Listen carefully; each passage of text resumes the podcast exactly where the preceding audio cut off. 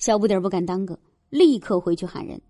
林腾云去刑部开会，六扇门总捕快三七外出办案，常伯便带队去了段不旺家。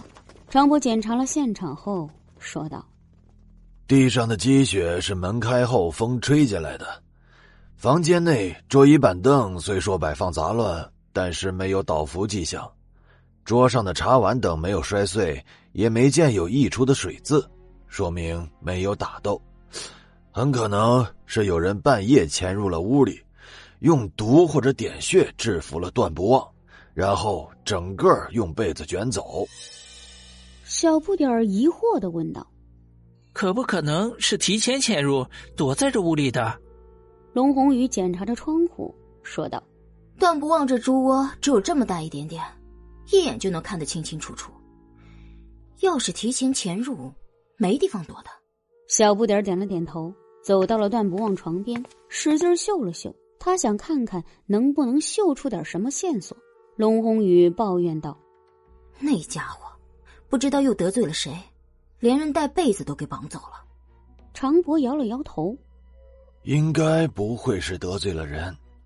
他之前是盗圣不假，但所盗取的东西都归还了，而且他入六扇门是天下皆知的。”即便是以前被盗的人家，看在六扇门的面子，也不会找他寻仇才对。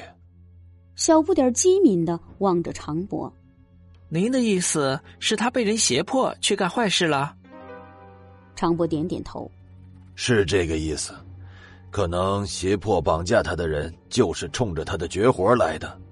白小生一直没说话，但他对常博这个猜测是有保留意见的。这事儿。怕是没那么简单。我先到刑部去一趟，确定点事情。你们不用等我。白晓生走后，常博等人又仔仔细细的检查了一遍，实在找不出什么线索，不得不收队回了六扇门。午时前后，白晓生和林腾云一起回了六扇门。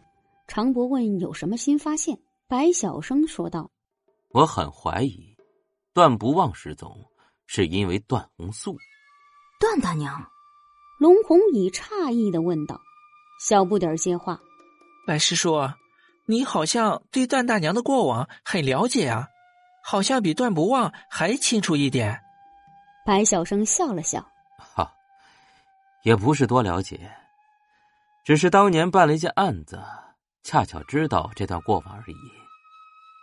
二十二年前。”先帝在兵部之下，成立了一个神秘的组织，用来刺探手握兵权的将军的想法和动态。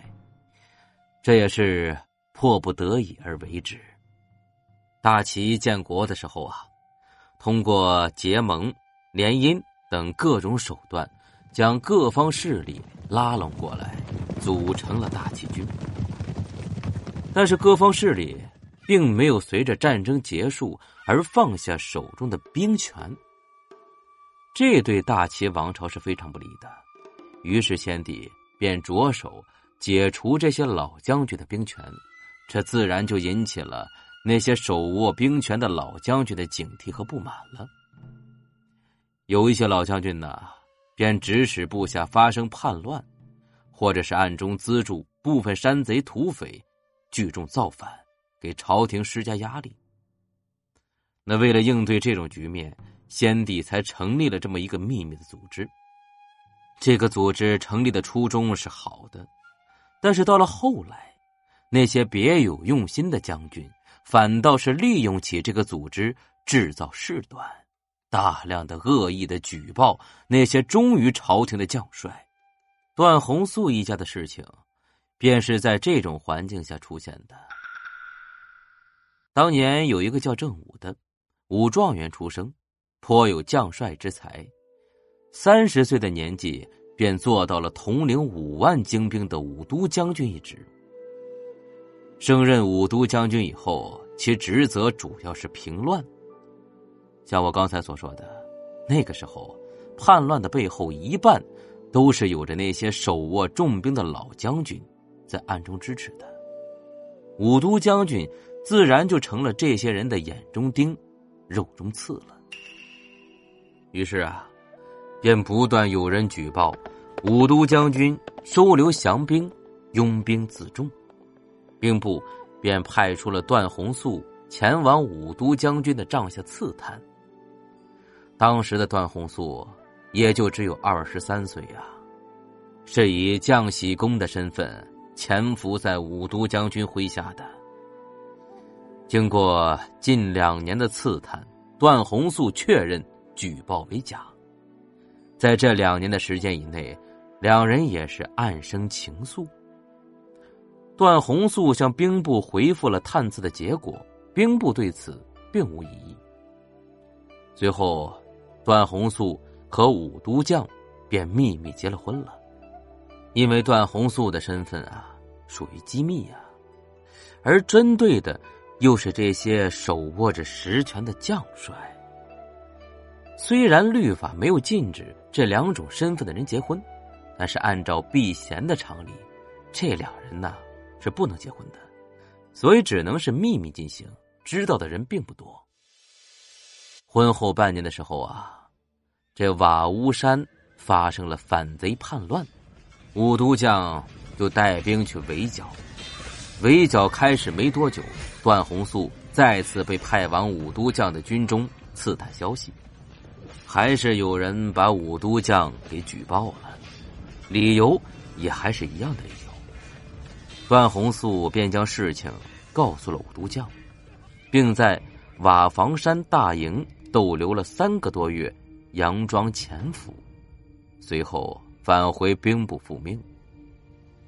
就在段宏素离开后的第四天夜里，武都将军就被人毒害了。